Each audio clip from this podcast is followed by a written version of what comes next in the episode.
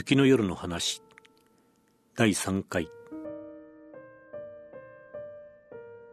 お願いですからそのあなたのお写真だけはよしてください。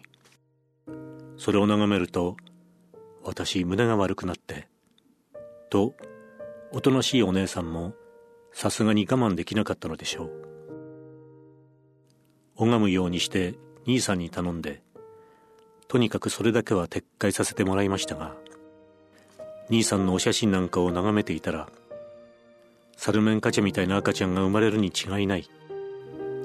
兄さんはあんな身落ちきりな顔をしていてそれでもご自身では少しは美男子だと思っているのかしら。呆れた人です。本当にお姉さんは今お腹の赤ちゃんのためにこの世で一番美しいものばかりを眺めていたいと思っていらっしゃるのだ。今日のこの雪景色を私の目の底に映してそうしてお姉さんに見せてあげたらお姉さんはスルメなんかのお土産より何倍も何十倍も喜んでくださるに違いない。私はスルメを諦めてお家に帰る道々できるだけどっさり周囲の美しい雪景色を眺めて目玉の底だけでなく胸の底にまで純白の美しい景色を宿した気持ちでお家へ帰り着くなり。お姉さん私の目を見てよ。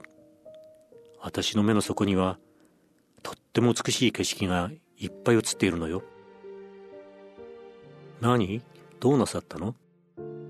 お姉さんは笑いながら立って私の肩に手を置きお目目を一体どうなさったの？ほらいつか兄さんが教えてくださったじゃないの。人間の目の底にはたった今見た景色が消えずに残っているものだって。父さんのお話なんか忘れたわ。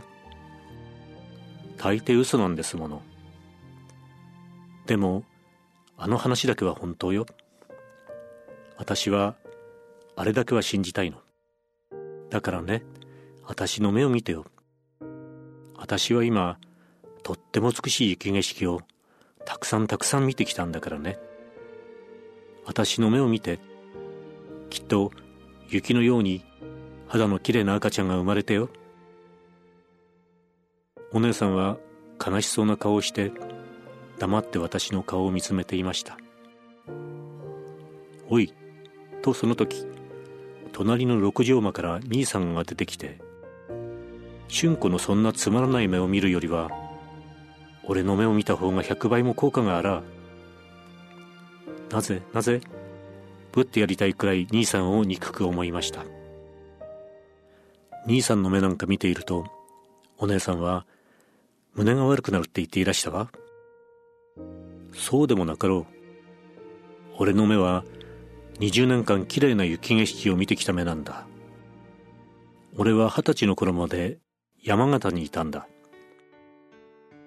春子なんて物心地のつかないうちにもう東京へ来て山形の見事な雪景色を知らないからこんな東京のチャチな雪景色を見て騒いでやがる。俺の目なんかはもっと見事な雪景色を100倍も1000倍も嫌になるくらいどっさり見てきているんだからね。なんと言ったって春子の目よりは上等さ。私は悔しくて泣いてやろうかしらと思いました。その時お姉さんが私を助けてくださった。